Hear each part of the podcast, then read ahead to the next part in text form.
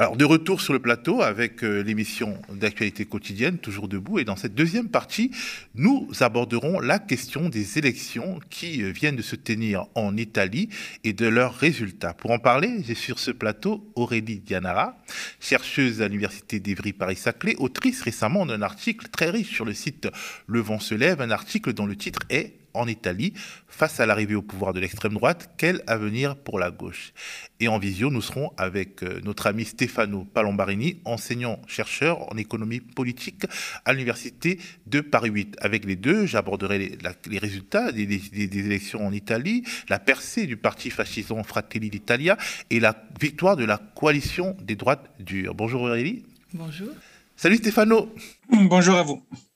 Alors c'est arrivé, euh, le parti euh, Fratelli d'Italia, il est arrivé en tête euh, des dernières élections en Italie. C'est la consécration pour Giorgia Meloni, 45 ans, que l'on pourrait très grossièrement décrire comme une Marine Le Pen men in Italia. Alors je sais que c'est grossier, on reviendra dessus, mais regardons d'abord un petit extrait qui résume un peu son style. Je m'appelle Georgia, je suis une femme, je suis une mère de famille, je suis italienne, je suis chrétienne. Donc euh, voilà, euh, on a regardé euh, Georgia Meloni. Alors Aurélie, est-ce que c'est plié? Est-ce que Georgia Meloni sera présidente du Conseil? Est-ce qu'elle aura une, est-ce qu'elle sera le numéro un italien dans quelques jours, dans quelques semaines? Alors, a priori, oui. C'est-à-dire qu'à présent, selon la façon dont fonctionne le système politique italien, le président de la République, Sergio Mattarella, doit euh, appelé Giorgia Meloni, puisqu'en tant que euh, présidente du parti euh, qui a eu le plus de votes au sein de la coalition qui a eu de très loin le plus de votes, il devrait l'appeler à tenter de former un gouvernement et d'obtenir la confiance de la Chambre et du Sénat à moins que euh, Sergio Mattarella, le président de la République, décide de, s'opposer à cette nomination, en se mettant quand même en porte-à-faux par rapport au vote démocratique et donc en risquant de provoquer une, crise politique, c'est ce qui devrait arriver. Alors, euh, qui est Giorgia Meloni et quelle est la nature euh, de, de, son parti? Peut-on parler sans guillemets, sans néo ou post-avant, de parti fasciste? Alors, moi, je parle plutôt de partis post-fascistes ou néo-fascistes. Ce qui est intéressant, c'est que dans la presse italienne, ça fait depuis plusieurs mois que euh, on parle du, parti de Mélanie euh, et de la coalition dont elle fait partie comme euh, d'une coalition de centre droit. Alors que si on regarde centre droit, de ah. centre droit, voilà.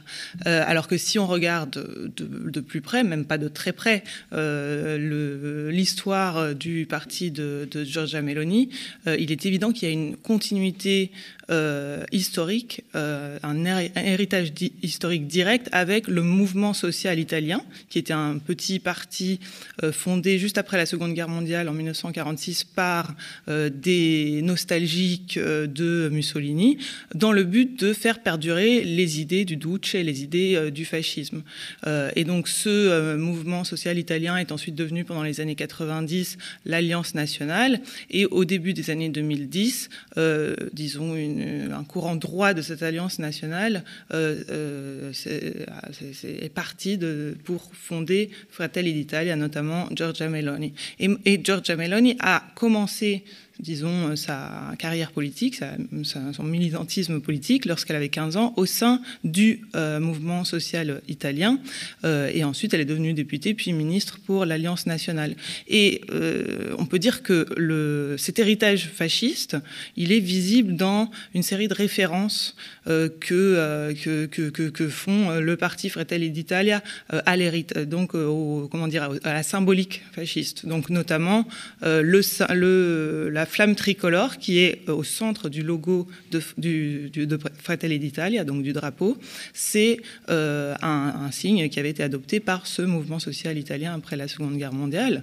Euh, on peut aussi penser au fait que ces dernières années, Fratelli d'Italia a eu comme candidat à plusieurs élections, notamment municipales et européennes, des descendants directs de Benito Mussolini, notamment la petite fille et l'arrière-petit-fils de Mussolini. Et puis, il y a un fait qui est assez significatif, à mon avis, et qui vaut la peine d'être d'être souligné, c'est que Giorgia Meloni, comme d'autres cadres et militants de, son parti, continue de refuser de célébrer le 25 avril, qui est en Italie une date très importante, très symbolique, qui, qui célèbre la fête de la libération, c'est-à-dire la libération de l'Italie de l'occupation nazie et du régime fasciste. Alors, les systèmes politiques italiens et français ne se ressemblent pas beaucoup, mais à quoi en gros ressemble la coalition euh, formée par Fratelli Italia la Ligue du Nord, la Lega, et Forza Italia de Berlusconi. Si euh, on veut euh, franciser un peu les références, c'est comme, disons, ce serait comme qui, qui et qui s'unirait, par exemple? Alors, euh, je dirais que hum, le, la, coalition euh, qui, est en train d'arriver au pouvoir en Italie, elle, est, elle ratisse très large, c'est-à-dire qu'elle va du euh, centre droit chrétien-démocrate libéral jusque justement à Fratelli d'Italia, qui est le plus à l'extrême droite néofasciste. Bayrou à Le Pen. On pourrait dire ça. Il y a Forza Italia au centre, on va dire, qui est le parti de Berlusconi, qu'on pourrait peut-être euh, qu'on pourrait peut-être euh, comparer aux républicains. Euh, et ensuite, plus à droite, à l'extrême droite, en fait, on a à la fois la Lega de Salvini, qui n'a pas vraiment d'équivalent, disons, en France, puisque c'est un parti qui est né comme la, Ligue du Nord, c'était un parti régionaliste autonomiste contre, disons, l'organisation du gouvernement central et sur, disons, des thèmes anti-migrants mais qui, il y a des liens avec l'extrême droite française, et puis le parti de Giorgia Meloni, qui jusqu'à récemment était un tout petit parti euh, d'extrême droite, euh, disons euh, post-fasciste, mais qui a quand même une histoire que je pense qu'on pourrait, qu'on pourrait comparer à celle du, Rassemblement national. Alors, le parti de Giorgia Meloni n'est pas un parti anti-Europe, c'est un parti plutôt pro-Europe et atlantiste, ce qui est un peu en décalage avec euh, la trajectoire habituelle euh, de l'extrême droite, même si on voit en France, par exemple, que Marine Le Pen, justement, essaye de devenir une sorte de, parti euh, moins hostile à l'Europe et aux États-Unis. Oui, je pense que ça, c'est une euh, stratégie, disons, du parti de Fratelli d'Italia qui, euh, ces dernières années, ces, dix dernières années, mais surtout à l'approche, euh, en fait, de, ces élections, pendant la dernière législature et à l'approche des élections, a voulu renouveler son image et se présenter comme un parti crédible, responsable et se rendre plus acceptable auprès de Bruxelles et des élites politiques et financières, et notamment non seulement en Italie, mais aussi à l'international. Euh, donc, on peut dire que euh, Fratelli d'Italia se présente comme un parti eurosceptique ou eurocritique, euh, par exemple, euh, qui voudrait soutenir l'Union européenne, l'intégration européenne, mais en affirmant davantage les intérêts et la souveraineté nationale italienne. Mais ils n'ont pas des discours, disons, de sortir de l'euro, de la zone euro ou de l'Union européenne, et au contraire, surtout depuis la guerre en Ukraine, ils misent beaucoup plus sur un discours pro-Union européenne et pro-OTAN. On rappellera aussi qu'en France, le, Front National de Jean-Marie Le Pen, à la base, il était atlantiste hein, pendant la, guerre froide. Alors, Stéphano euh, Oui. Alors, merci d'être avec nous aujourd'hui. Euh, si on fait une analyse par bloc, comme tu le fais souvent avec euh, Bruno Amable, ton compère, qu'est-ce qui ressort de, cette, de ce scrutin en Italie? Donc, une analyse par bloc. Si vous voulez, euh, ce qui s'est passé euh, hier, dans les élections d'hier. Euh, c'est quelque chose qui était largement prévu et largement prévisible, c'est-à-dire ce ne sont pas les droites qui ont gagné. Hein. L'alliance des, des, trois partis de droite que vous connaissez va gouverner, va essayer de gouverner, et a gagné, mais dans, dans ces trois partis, la Ligue a perdu.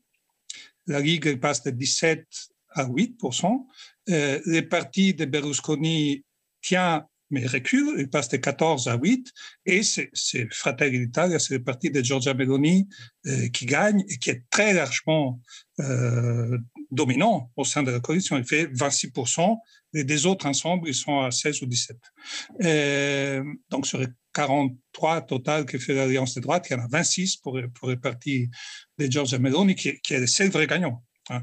Donc, si on parle de l'alliance de droite. Alors, pourquoi j'ai dit c'était largement prévisible? Parce que on a revécu quelque chose d'analogue à ce qu'on avait vécu la dernière fois, en 2018, c'est-à-dire on sortait d'une période de gouvernement euh, menée par euh, Draghi, euh, dans lequel tous les partis étaient impliqués, sauf Fratelli d'Italia, sauf le parti de Giorgia Meloni, qui était le seul opposant, et qui gagne exactement comme en 2018, les mouvements 5 étoiles et la Ligue, qui étaient les seuls opposants dans la période précédente qui s'est ouverte avec Monti en 2011, et après avec le gouvernement Renzi et les autres partis, le gouvernement du Parti démocrate, les seuls opposants ont gagné en 2018, et, donc les seuls opposants gagnent en 2022, c'est qu'on peut déduire, hein, mais après c'est compliqué, mais la déduction est simple, c'est que la ligne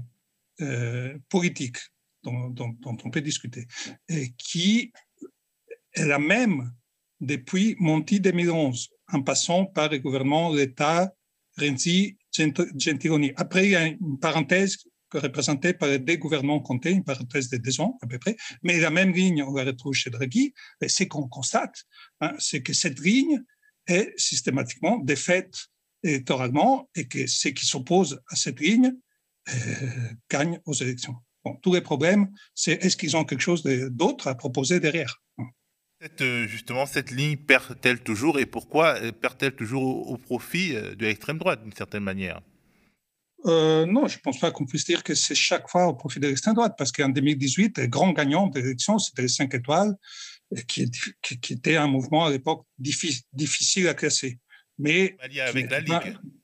Et la Ligue. Mais les, partis qui, qui arrivent premiers aux élections de 2018, avec 32%, c'est les mouvements 5 étoiles qui partaient six ans avant, n'existaient pas. Hein. Donc, il arrive à être le premier parti en raison de son opposition euh, à, la ligne euh, qui correspond à ce que moi j'appelle les blocs bourgeois. Hein. C'est exactement, exactement cette ligne-là. C'est-à-dire euh, une ligne qui adopte la réforme néolibérale comme perspective stratégique, qui, qui, pour impulser cette réforme néolibérale, euh, euh, construit un lien très fort et sans contradiction avec les institutions européennes. Et c'était le cas, bon, on ne va pas revenir à, la période de Monti-Renzi, mais c'est le cas de ce qu'on appelle en Italie l'agenda euh, Draghi, cet agenda Draghi, euh, c'est pas Draghi qui l'a élaboré, donc c'est pas c'est pas tout à fait l'agenda Draghi. En quoi il consiste? Donc il y a un plan de relance européen, euh, il y a de l'argent qui va arriver en Italie, mais il va arriver par tranche et sous condition, sous condition qu'une série de réformes qui ont été décidées avec la Commission européenne, qu'une série de réformes soit, soit accomplies. Il y en a 63 Hein, c'est une liste de 63 réformes euh, structurelles euh, qui, qui, sont d'empreinte néolibérale. Et, et donc, c'est sur cette ligne-là que Draghi gouvernait. Euh, c'est cette ligne-là que l'ensemble des partis, hein, la Ligue, les partis de Berlusconi, les partis démocrates, les mouvements 5 étoiles, etc., etc., tous, sauf Fratelli d'Italia, ils, ils, ont tous appuyé, ils ont tous soutenu Draghi. Hein. et donc, ce qu'on voit, c'est que qu'on a, si vous voulez, un parallèle avec la France qui est possible, c'est qu'il euh, y a une grande difficulté de stabiliser une alliance sociale qui soutienne euh, la transition vers euh, les modèles néolibéraux. Hein. Et je pense, bon, après, il y a des spécificités chaque fois. Cette fois, c'est effectivement l'extrême droite qui en profite. Euh, mais il y a quand même une constante qu'on retrouve, hein, c'est qu'il y a une ligne des réformes euh, du capitalisme italien, des dans le mot de ceux qui la des modernisations du capitalisme italien, d'intégration plus forte avec l'Union européenne, etc. Et, et, ça comporte des réformes qui suscitent les mécontentements d'une partie importante de la population italienne. Alors, euh, euh, je reviens à Aurélie. Est-ce que finalement, quelque part, cette défaite, donc cette victoire de, cette coalition et la défaite, disons, de la centralité du, du bloc politique italien, est-ce que c'est aussi une défaite de l'Union européenne et de l'européisme en Italie? Oui, alors je pense que euh, que ce soit euh, les cinq étoiles, disons, il y, a, il y, a, quatre ans, aux dernières élections législatives, clairement, euh, le vote contestataire qui est allé en, en, grande partie vers les cinq étoiles et la Ligue de Matteo Salvini était en partie un vote de contestation aussi contre euh, Bruxelles, contre euh, le, le, les contraintes extérieures euh, imposées en Italie par, en tout cas perçues comme telles par la population. C'est peut-être un peu moins évident cette fois-ci, puisque il y a une victoire écrasante de Meloni qui pourtant n'a pas fait campagne sur des questions de Union européenne. elle a annoncé qu'elle voulait revoir le fonctionnement du plan de relance, c'est-à-dire de ce... Les fameuses 63 mesures. Euh, oui, et des 200 milliards qui sont euh, donc euh, qui hmm. arrivent de l'Union européenne, mais c'est tout de même assez flou et de toute façon, on sait qu'elle va pas remettre en cause de manière très significative les politiques de Bruxelles. Alors, comment vous expliquez le succès électoral, ce résultat électoral? C'est quoi le déterminant central?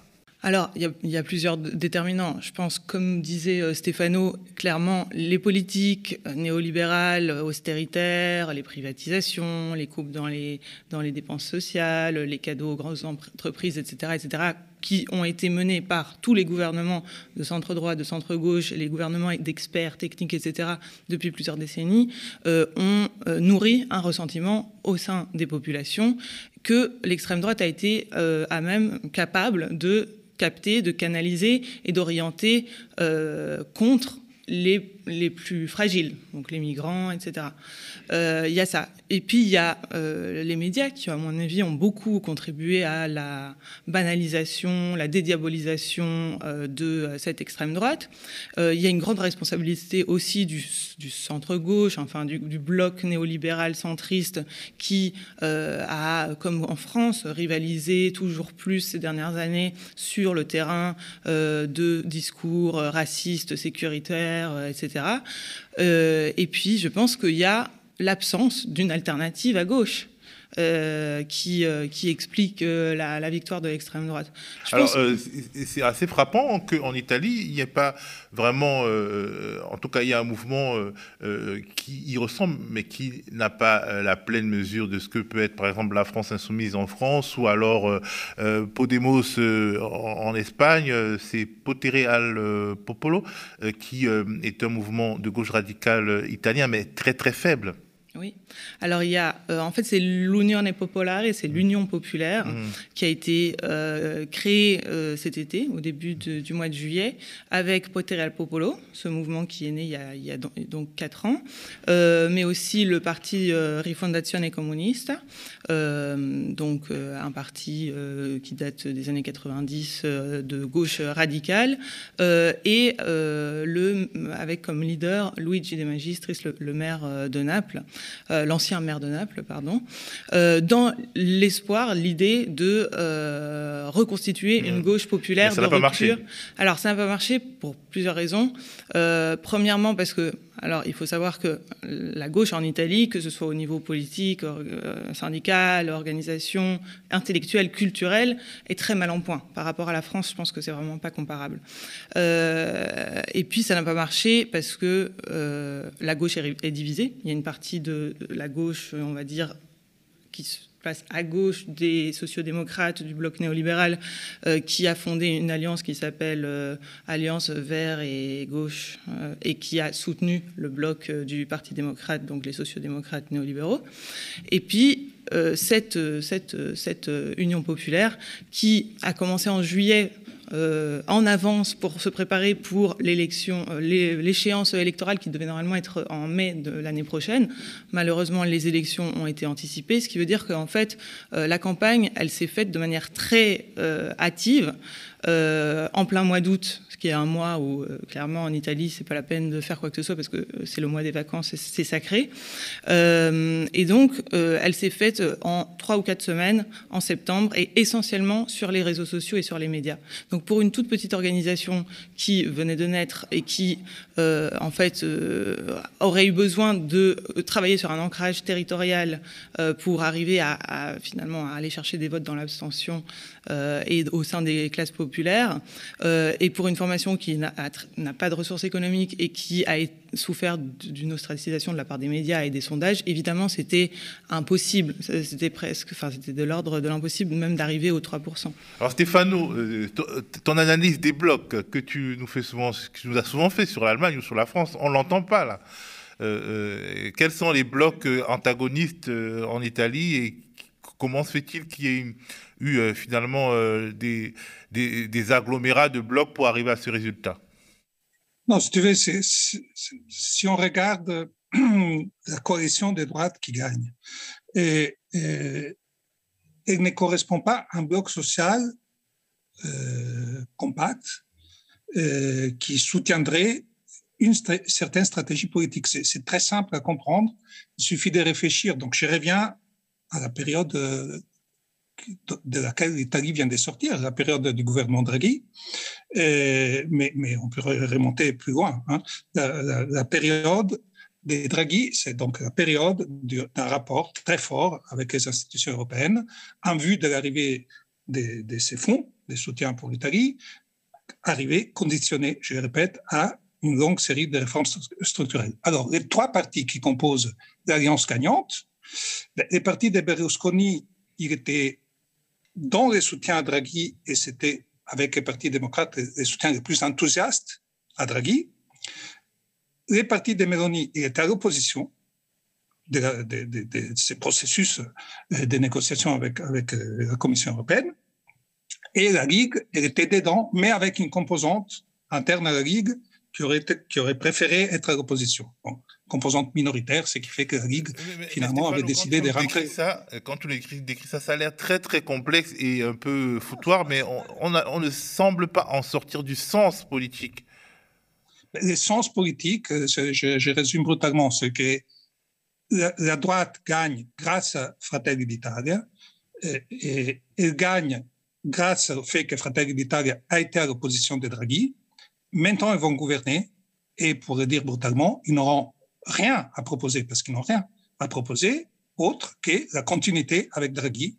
Donc, euh, il, y aura, il y a des fonds qui doivent arriver de l'Union européenne.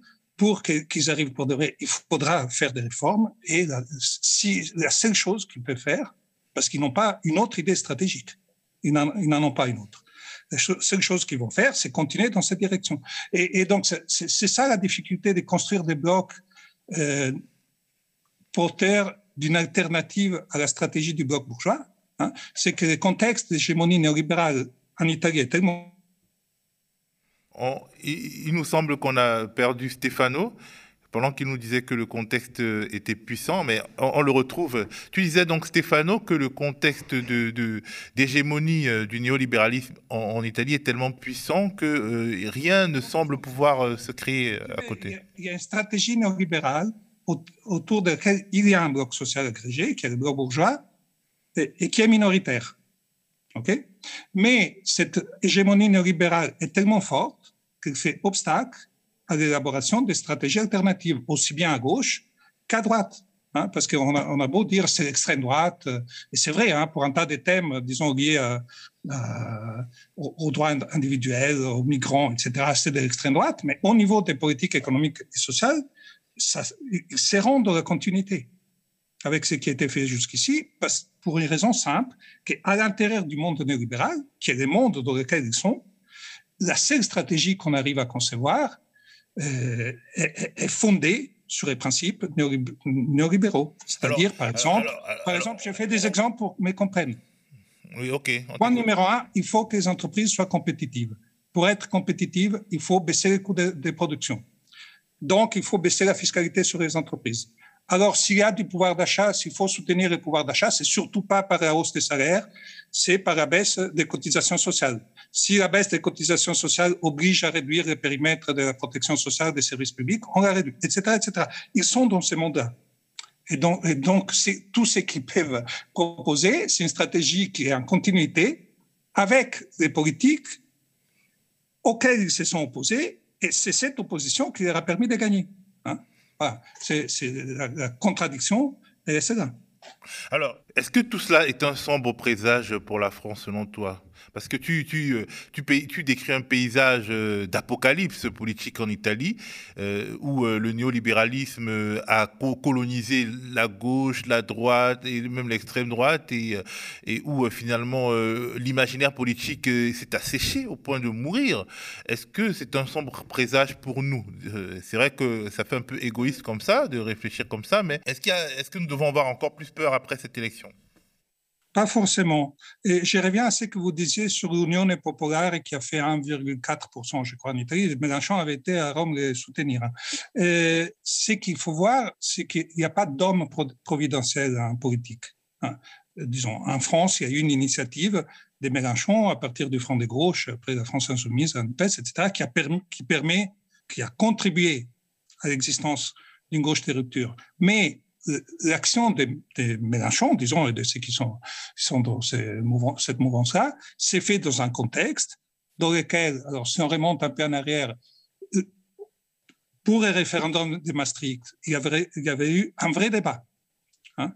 Les oui avaient gagné, mais les non étaient très hauts. Il y avait eu un vrai débat. Il n'y a pas eu du tout de débat en Italie sur l'adhésion à l'euro et euh, la signature des traités européens, etc.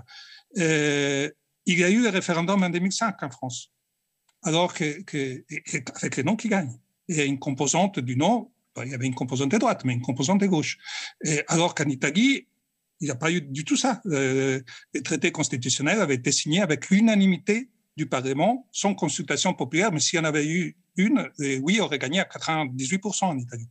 Euh, en France, il y a eu les grèves de 95 à l'époque des Juppé il y a eu euh, les mouvements contre le contrat première embauche et contrat nouvelle embauche à l'époque de Villepin.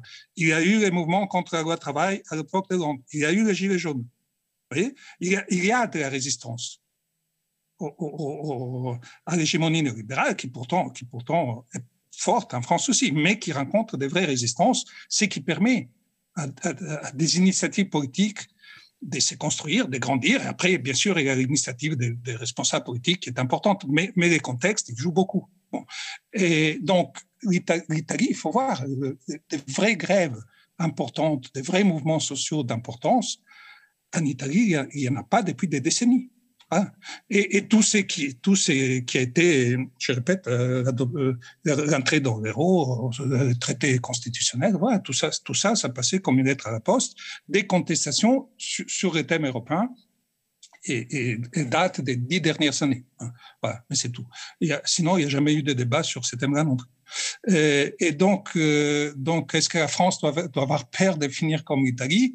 Euh, bah Oui, il faudrait, éviter de finir comme l'Italie. Et pour éviter de finir comme l'Italie, il faut, garder l'idée qu'un mouvement social euh, on prenne des domaines différents, hein, mais inspiré à des principes qui sont en rupture avec, avec l'idéologie néolibérale. Ces mouvements sociaux, c'est ce qui nourrit la possibilité d'une alternative Hein. Et, bon, c'est ce qui est triste en Italie, et je ne sais pas comment l'Italie s'en sortira, si elle s'en sortira un jour, c'est que pour l'instant, euh, il n'y en a pas. Alors, c'est hyper euh, dur. On a connu euh, Stéphano plus optimiste. Aurélie, est-ce que vous arrivez à la même conclusion? Et est-ce que pour vous, il y a un risque que la France et d'autres pays d'Europe arrivent à ce, à ce niveau d'apocalypse politique alors moi je pense que le risque pour la France par rapport à l'Italie, on dit souvent que l'Italie est un laboratoire politique euh, où il y a des expériences qui se font, qui ensuite se reproduisent euh, dans d'autres pays, notamment euh, les figures populistes, le berlusconisme, etc. je pense que j'entendais ce matin sur France Inter un, représentant du Rassemblement national, je ne sais plus qui, qui disait, et voilà, c'est la démonstration qu'il faut une droite unie des républicains jusqu'au Rassemblement national pour l'emporter. Et je pense que c'est un peu, c'est un peu ça le risque aujourd'hui en France, c'est que. D'ailleurs, c'est la, la, seule chance pour les Républicains, c'est soit de s'allier aux macronistes et là ils sont trop faibles, soit de s'allier euh, au Rassemblement national. Et là, même s'ils sont faibles d'un point de vue politique, vu qu'ils donnent un brevet de respectabilité euh, au bloc Le Pen, ils peuvent mieux négocier quelque part, je veux dire, d'un point de vue cynique. Alors, je ne sais pas, je ne suis pas au républicain, mais je pense que ça, ça, peut être. Euh, je suppose qu'il y a une partie du parti qui réfléchit à ça, évidemment, et que clairement, au sein du Rassemblement national, beaucoup, de personnes euh, euh, voudraient, voudraient ce genre d'alliance. Zemmour, je pense aussi, avait ce genre d'idée en tête pendant sa campagne. Alors, pour Zemmour, ça n'a pas fonctionné parce que manifestement, le néolibéralisme d'extrême droite, ça, pas, ça ne marche pas en France. C'est un peu ce qu'on ce qu'on peut résumer de la parenthèse Zemmour. Là où, justement, en Italie, ça marche. Peut-être. Mais euh, bon, je pense que après chaque contexte est différent. Il faut quand même euh, nuancer un peu, enfin dire que la coalition euh, qui arrive au pouvoir aujourd'hui en Italie, en soi, elle n'est pas nouvelle, parce que cette coalition qui ratisse très large du centre droit jusqu'à l'extrême droite post-fasciste, elle, existe depuis les années 90. En fait, c'est Berlusconi qui l'a créée. La différence fondamentale, c'est que aujourd'hui, au lieu d'être dominé par disons, Forza Italia, libéraux conservateurs, elle est dominée par euh, l'extrême droite. Je pense que hum, la vraie question aujourd'hui, hum, c'est la différence avec la France, c'est que en Italie, il n'y a pas de bloc populaire ou de force euh, de gauche radicale, populaire, de rupture, comme elle s'est formé maintenant en France, en tout cas, euh, à la faveur de l'élection présidentielle autour de la candidature de Mélenchon, puis euh, des élections législatives. Et toute la question, à mon avis, qui va se poser au cours des cinq prochaines années en Italie, c'est plutôt de voir si l'Italie va être capable de euh, former comme en France ou comme dans d'autres pays, une alternative qui soit véritablement à gauche pour arriver à récupérer euh, des votes de l'abstention, du vote populaire, etc. Merci beaucoup euh, Aurélie, merci euh, Stéphano, merci à vous qui avez regardé cette édition de Toujours Debout. On rappelle que cette émission et ce média ne vivent que du soutien de celles et ceux qui l'aiment et veulent financer une information affranchie des dictats des gouvernements et des oligarques. On vous rappelle aussi que depuis une semaine, nous avons lancé une antenne 24 heures sur 24 et 7 jours sur 7. Cette antenne est une sorte de maquette, de préfiguration de ce qui est notre projet être référencé pour passer à la télé, sur les plateformes de télé en ligne, sur les box et pourquoi pas sur la TNT. C'est un projet politique concurrencé là où ils sont, les médias des milliardaires. Si 1%, on, l'a dit au début de l'émission, si 1% des 777 000 abonnés de YouTube de ce média deviennent des abonnés payants à partir de 5 euros par mois, cette utopie deviendra une réalité. Abonnez-vous, faites notre promo. Pour s'abonner, c'est le média tv.fr slash soutenir. N'hésitez plus, entrez dans la barque de la première coopérative médiatique de France et regardez notre antenne en continu. Restez connectés aux médias.